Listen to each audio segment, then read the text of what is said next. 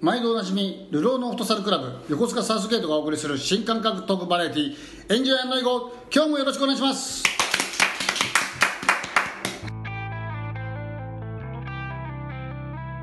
大人気エンジョイエゴは横須賀サウスゲート甘味ガラス屋 EE カフェ。他各社の提供でお送りします。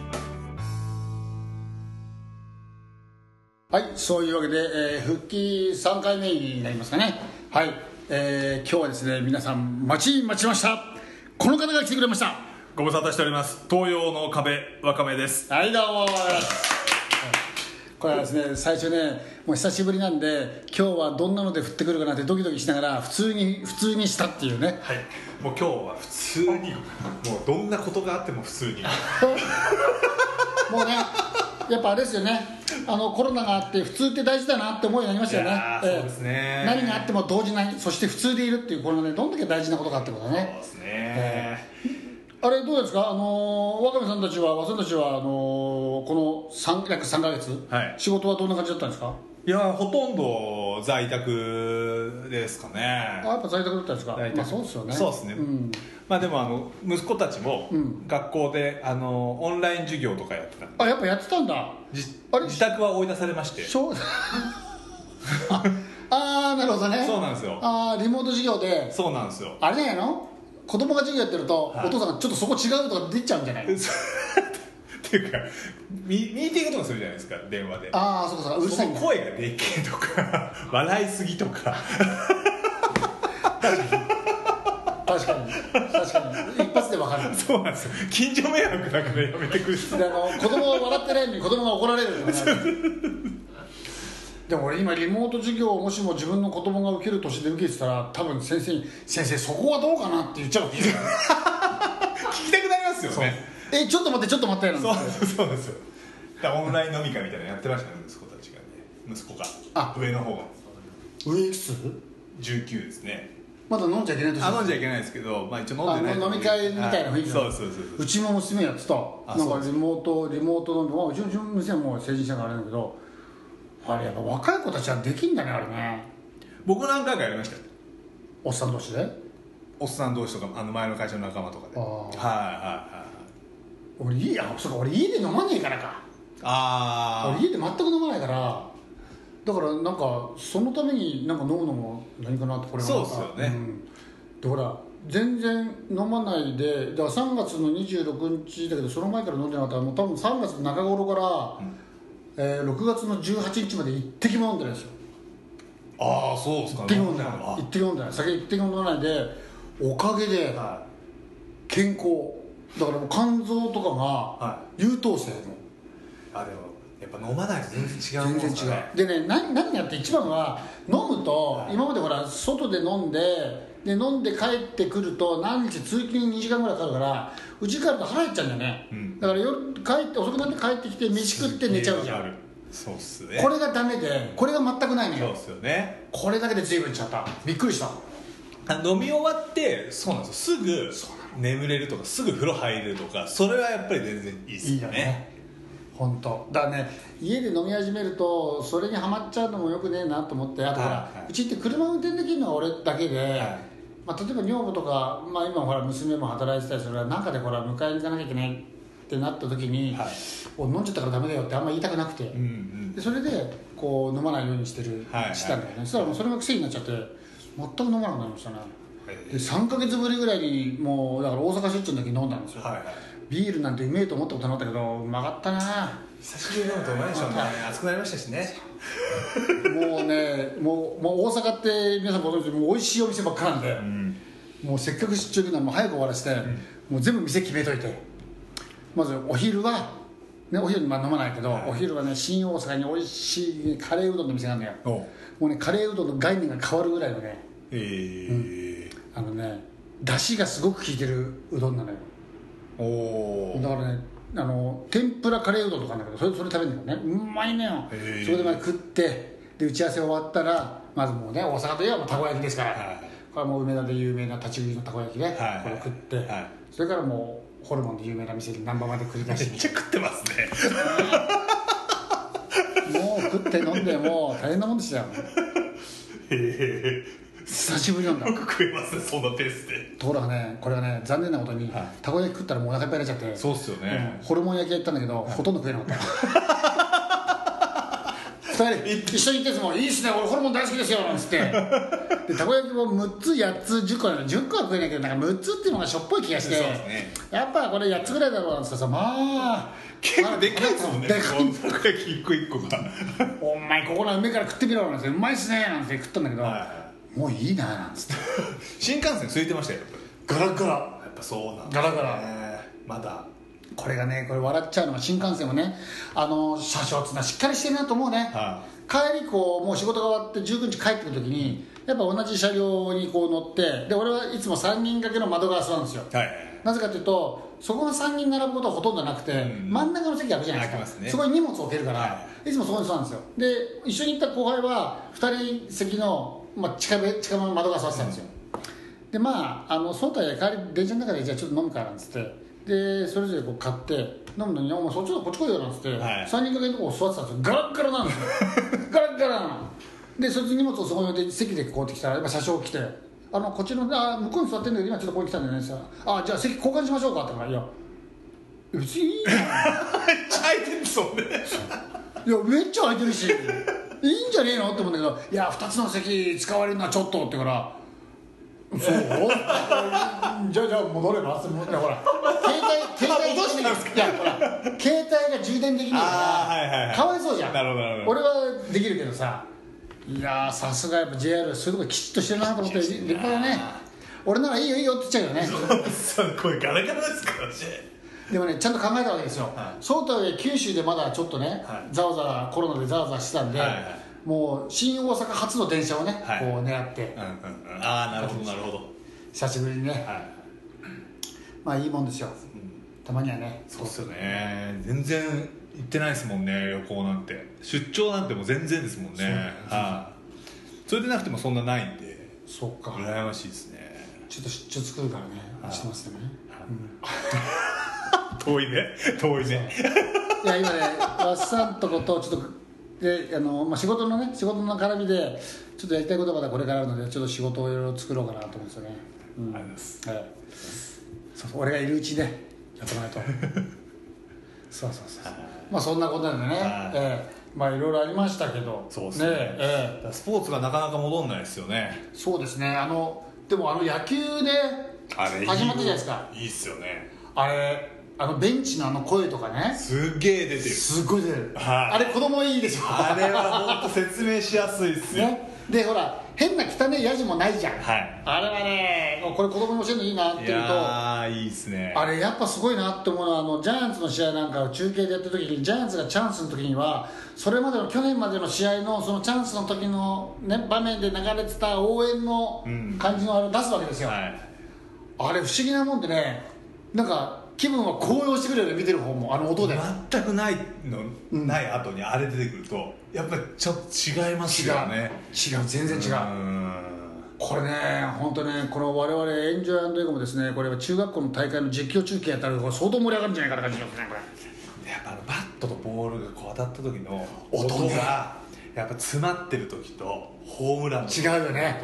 全然違うのと俺前にあの東京ドームでベイスターズ戦の時にあの筒香がホームランの時のあの音をねあのねボールとバットがかわいそうと思ったもん。そうっすよね。ガツガツガツすごいよね。ですよね。木のバットってすごい折れないんだもんねあれで。あれ折れないんですよね。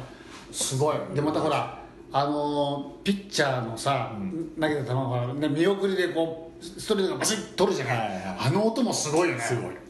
すっごいいい音ですあれさちょっとね確かに球場に人がいないっていうのも寂しいって思うのももちろんあるんだけど、うん。ちょっと今だからこそしね今だけしか感じられないものがねそうなんですよね。あれ重要だよね。いやーやっぱり、り、あそのプレーしている時のこの一流の人の生み出す音ってすげえなってすごいうのを改めて確認しましたね。いいと思う、うん。であれねサッカーもああいうふうにやるとすごいいいと思うんですよね。あのほら子供たちにこ声出して声出せ声出せみたいなあの指導をよくするコーチがいらっしゃるんですけど子供たち普段声出てないと何出していいか分かんないじゃん「おお」とか言われても困るし、うんだけど試合中いかにみんながこう、ね、声を出してコミュニケーションを取ってるかっていうのが、こうリアルに分かっていいかなと思ってて、いやそうですね、でできればこれあの野球はちょっとどうかわかんないですけどサッカーはこうあのちょっと全体を俯瞰で見れる定点カメラでこう試合見せてあげるとかね。ああはいはい。うん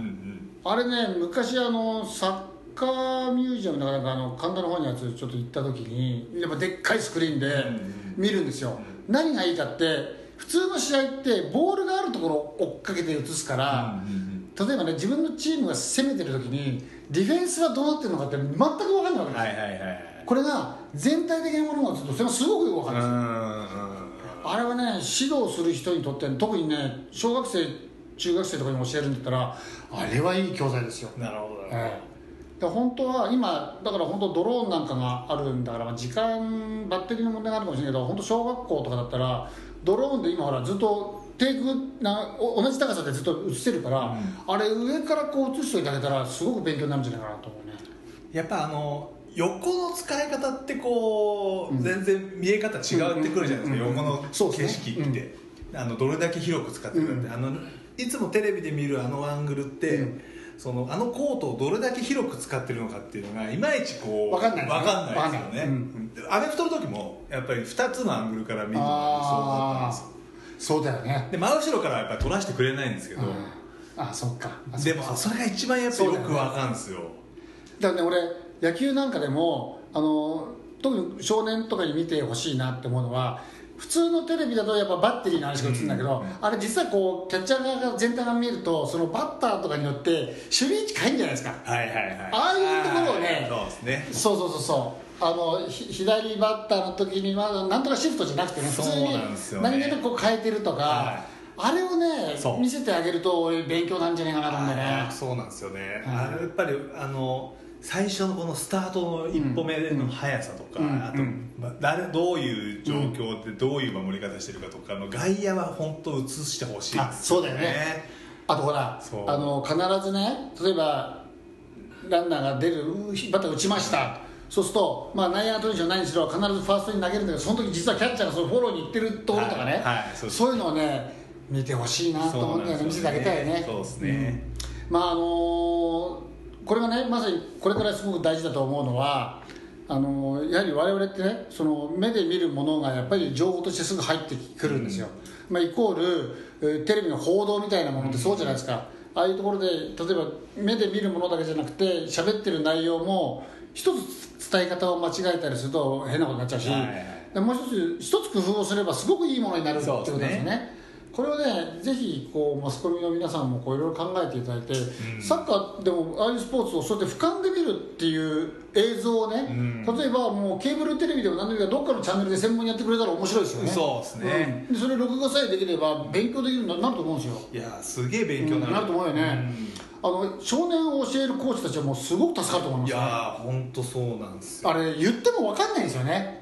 そう。なかなか。やっぱり、うなんでしょう感じる感じ取るものだったりとかするんで、そうなんですよね。そうなんかせっかくこう、こういう状況なので、新しいこう姿が見えるわけじゃないですか、だからやっぱカメラワークとかもなんか新しく、ね新しいものを取り入れてほしいなと。これやっぱちょっとエンジョイエンドレゴでなんかそういうの作りたいですねまたね。映像部分もね。ぜひいねや本当そうなんですいやよね本当ね。これでもう先週か先週先々週のね僕のソロでやった時でもあのぜひねその教育でも何でもこのコロナだからこそ生まれたね、うん。自粛だとかしてる間に生まれたり考えたりしていいものが生まれることたくさんあると思うんですよ、はい。でその時の例えでは携帯電話がない20年30年前って、あの人とのコミュニケーション例えば待ち合わせした時っても家電とかしかないわけじゃないですか。公衆電話からとか。駅にけありましたよね。掲示板とかね。よく XYG とか書いてねもうこれ知る人ぞ知る。ですよねあのいや本当それがねあのその時はそれで普通だったけど今の子たちってもう携帯電話がないともうどうしようもないですよね、うん。うん、だからそういうふうにあの何かが変われば何かまた新しいものが生まれるわけですよ。で携帯電話で電話するだけだったらこれメールができるようになったり、今でもインターネットが見えるようになったりいろいろじゃないですか。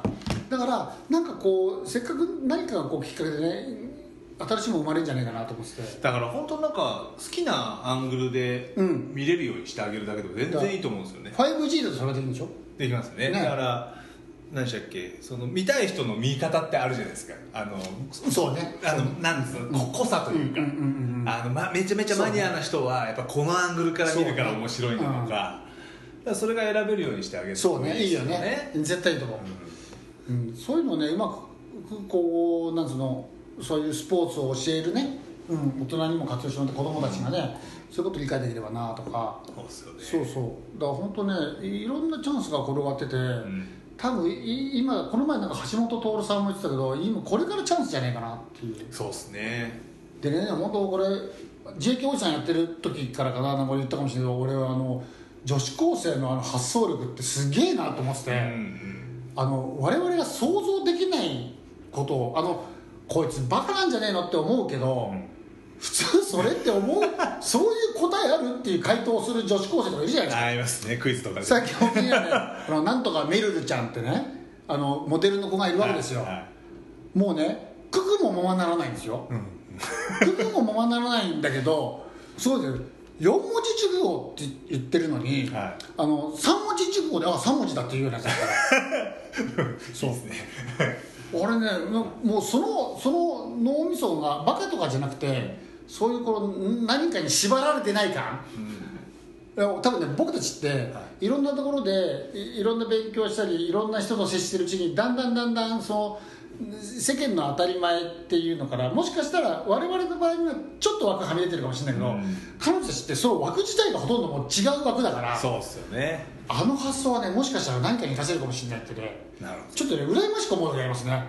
あんなこと思いつかないもん そうっすよね。やっぱりそうだからね自由なんですよ。そうあのね本当本当自由っちゃ自由なんだけどあれをね活かせたらでもまあああいう発想でものを考えないとダメなのかなと思うし、今だったらそれが通用するものが何か見つかるんじゃねえかなって思うそうですよね、うんだってこんだけさもう外出自粛なんだったらもうさ外出れねえんだから、ね、この前の話じゃないけどじゃあこっちから行くしかねえなみたいなのもあるあるわけですよ、商売ね、もうだってスーパーはネットスーパーになっちゃえばこれ多分これ本当みんなもっともっと広まってったら多分買い物行くの行く人いなくなりますよね。うちも月にね1回とか2回とかこう買い出し行くんですけどもうね買い物するのも面倒くせえけどあの荷物を持って階段上がるのも嫌だしと思うとさ、で今はねまだ娘とかがいりゃちょっと呼んで一緒に持ってもらったりする。これねどんどんどんどん年取ったらもうそれも嫌だなとかって思うと今あの3000以上買い物すれば送料ご500円ぐらいで持ってきてくれるとかその辺のスーパーならタダで持ってきてくれるとかあるじゃないですか、うんそう考えるとネットでピュッピュッピュッピュッ頼めばうん。いいだけだもんね。いやそうなんですよ。絶対そうだよね。だからすごいいろんなところ変わるチャンスがあると思うすごい変わると思いますでも役人が全然変わってないんですよ。出ました。来ました。一番変わんなきゃいけない人たちが一番変わってない。そうなんです。ひどいんですよ。うん。ずしなかったひどいのがあってその息子が中学の野球部入ってるじゃないですか。ででようやく部活再開したんですよ。それでもうん。今週ですね。あの6月に6月の最終週、ようやくですよそれでもちょっと遅いんじゃねえのっていう感じもするんですよね。でかつ練習試合をこう入れたんですよ7月に、そしたら死をまたいだ移動ができないかもしれないとか言ってるんですよ。何言ってんのなな何の話してるんだろうと思って。もういいわけじゃないですかだって。剣をまたいでもいいのになんで死をまたいで部活やっちゃいけないの？それはなんか逗子なんかあんじゃないの？いや横須賀横須賀となんか栗浜中となんか練習試合だとかですよね。で栗浜と逗子で練習試合しかも栗山と逗子でもうな何の話してんだかさっぱり分かんなくて本当に頭が悪いと思って。その通り。いや本当なんかもうなんかこうもう役人の世界の領領域を超えて人としてバカだと思うんですね、うん、バカバカ。本当に、もうこれはもう究極の考えることをやめた人たちの発想です。そうね、ん。そうね。本当に、うん。うん。何が子供たちにとって必要なのかとかなどこまでが許されて何を防ぎたいのかっていうのを全く考えてないです。よ死またげないんですよ。おかしいですそれあれじゃない死をまたぐの死がデスの方じゃないの？死をまたいじゃってますよもう訳が分かんねえと思って。その心はって聞きたいよね。いや本当に。誰が言ってんのか。なんでシーマめっちゃ来てるっていろんな国あのナンバーの国。大変よ大変。もうせ 今日大渋滞でしょ。もうあれ6月の19日かなんかで解除されて以降土日ここの道すごいよ。そうっすよね。大変大変。大変っすよね。俺あの荒崎の方荒崎の先にさあの知り合いがいてそこの歯医者行くんだけど、はもう何？19日だから20日か。20日の土曜日ぐらいに行く時はもういつものねい。つもの倍以上かかったもんですよね。びっくりした。でなんならあれですよ。あのず逗子市役所に出社する人たちみんな鎌倉から来たよ電車乗って 役人がシーまたいでてなんで中にいる人間がシーまたげねえんだよ私たちが仕事ですよ。な もうバカすぎるなと思ってアホすぎるね。はい、なそれそれをやって誰が何喜ぶんだろうね。いやわけが分かんないですわけわかんない。いやまだね、はい。そのあのまあ子供たちにまあこうやって外出 OK になったけどまあ横浜とかねまあ、中まあ中央それに当てはめるかどうかわかんないけどその繁華街とか人がいっぱいいるところはなるべく行かないようにした方がいいよってしばらくちょっと考えようねって言うなら分かる。そうっすよね。まだ分かる、うん、野球の部活の試合で C またいちゃいけないっていうとな何が防げるんだよ何に防げるそいつら休みになったらどっか遊び行っちゃうよみたいな感じじゃないですかだって。それこそ。じゃあじゃあ横浜行こうぜなんですよそうそうそうもともと映画行っちゃうなんですね。もう訳が分かんねえと思って本当に。それどこず逗子これの逗子だけ？逗子と横須賀？両方ってこあそうそうそう。だからこのこの辺ででなんか夏の大会なくなっちゃったんですけどあの8月にその最後のその夏の大会の大体大会やる、やらないみたいな話があるらしくってそれもう C またげるか分かんないみたいな。大丈夫？みんなまたいでるからきつもうとひどいね。そうにこんなやつらが子供の教育してるのかと思うと本当に日本そう終わってるなと思いますよね。本当そうだからもうねななんだろう。そんなぐらいのつ知能しかないやつが。俺もねうちのうちのわねうちの部下にも言うんだけどさもう完全に手段が目的化しちゃってるからそう。す全てがさそうなんですよ。もうね特に役人はそれがダメなんだよね。ダメですね、うん。本当ダメですね。これでもさ誰かが変われば何かが変わるっつったらそうでもねえんだよね。やっぱこれあの役人が悪いイコール多分日本の教育のどっかが悪いんだよね。いやー、まあ、そうなんでしょうね。結局ね。で、えっともまあ、もちろん役所の体質も悪いだろうし、ね、市長も歌を歌ってる場合じゃなくてあのちゃんと独り言をブツブツ言ってんじゃなくてちゃんとやれっていうところもあるけど、こうなんだろう例えば昔でいうところのあの橋本さんだとか今の俺小池さんとかね、ああいう強いリーダーシップを持った人があのなんつうのかっこつけとかっていうだけじゃなくてそういうう基本的な教育みたいなものをね、しっかりやってくれない限りはちょっと無理かなと思ってて。ですよね、いやーでも情けないね。死をまたいじゃなくて。まあでもねその子供たちのねこのあの要は部活動とか、うん。あ大会みたいな中止になってるじゃないですか、はい。うちのねこうあの一人チームリーダーなんですよね、あの子供が高校に入ってから自転車始めたんですよ、うん。自転車教育、はい。高校始めたから。ほそうしたらもう1年生の時からなんかもう県でもまあまあそこそこ自転車教育が強い高校に入ったらしいんだけど、もうそれで1年生の時から県で1位2位とかなっちゃって。でなんか国体とかインターハイが出てて、うん2年生の時も言ったらこのインターハイかなんかで2位とかなんかで、うん。この1位になれない差は自転車の差だっていうふうにもう言われね、はいはい。で要はもうあの競技の自転車って言えば高いんですって、ん。で、もうそんなのがあったらでもそこまでお前才能があるんだったら、たかだか始めてねその12年でそこまで行くんだったらこれ将来楽しみだなっつって、お前それはちょっと子供に今のうち投資してもいいんじゃないのっつって、、はい。う話をしたら買ったらしいんですよ。150万だって。えで完全に特注だからその人のか乗る人の体に合わせたやつをえアメリカのウィスコンシン州かなんかで 作ったやつは23か月経って届くらしいんですよ。ー、え。で届いたらしいんですわ。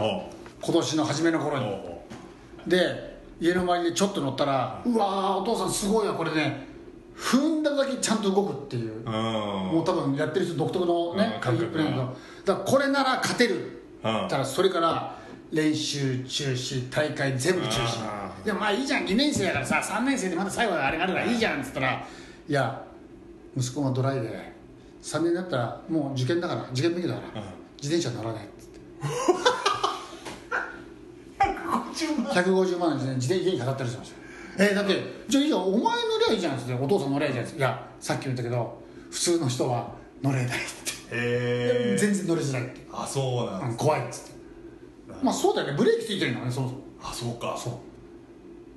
すごいっすねその息子も。俺もね普通ねそんなやりたいことと才能がマッチするなんていうのはもう奇跡に近いことじゃん。うん。しかもそれで結果が出るっていう。そうっすよね俺そこまで行ったら間違いなく大学、まあ、行ってもいいけどさ自転車に進むけどな。いやー難しい年頃っすねそういう意味では。これからあるよ。せがれわかんねえよ。そうっすよね。これで野球でね結構頑張っていやそうっすよね。開けてみたらね俺長唄やるとかいいかもしれないよ。まあでも大学いい大学に行ったらいい人生があるなんて時代がとあない終わってますからね。僕のことです僕のことです。あものうそれは幻想ですよね、はい。全くそうです。そうっすよね、はい。もう本当昭和の幻っすよええ。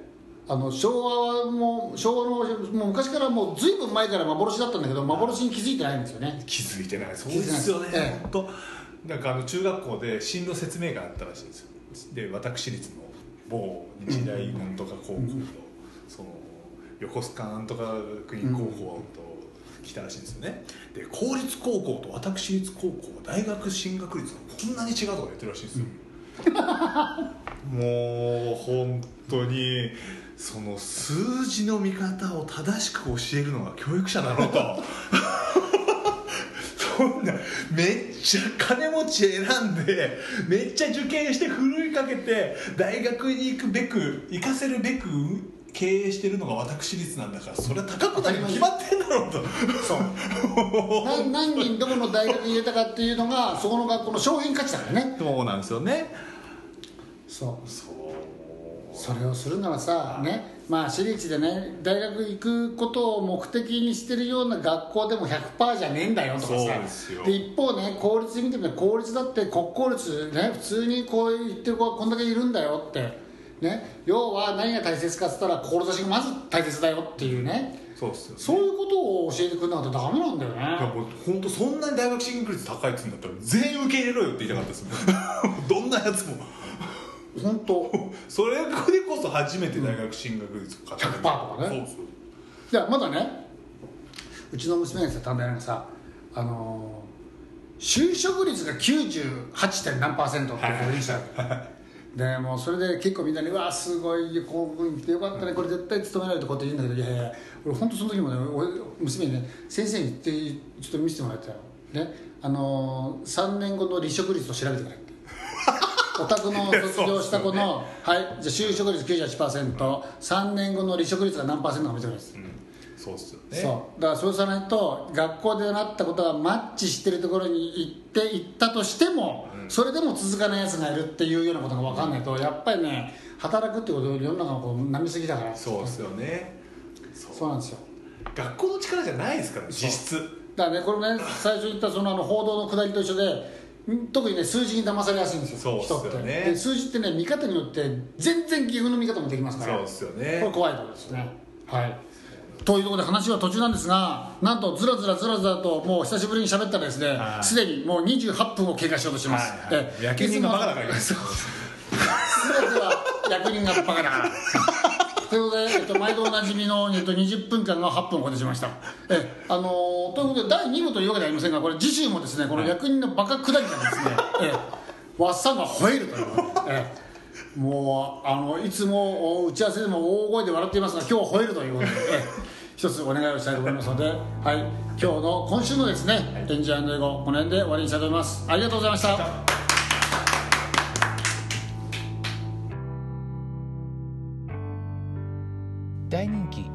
ジョイエゴは横須賀サウスゲート甘味ガラス屋 EE カフェ他各社の提供でお送りしました。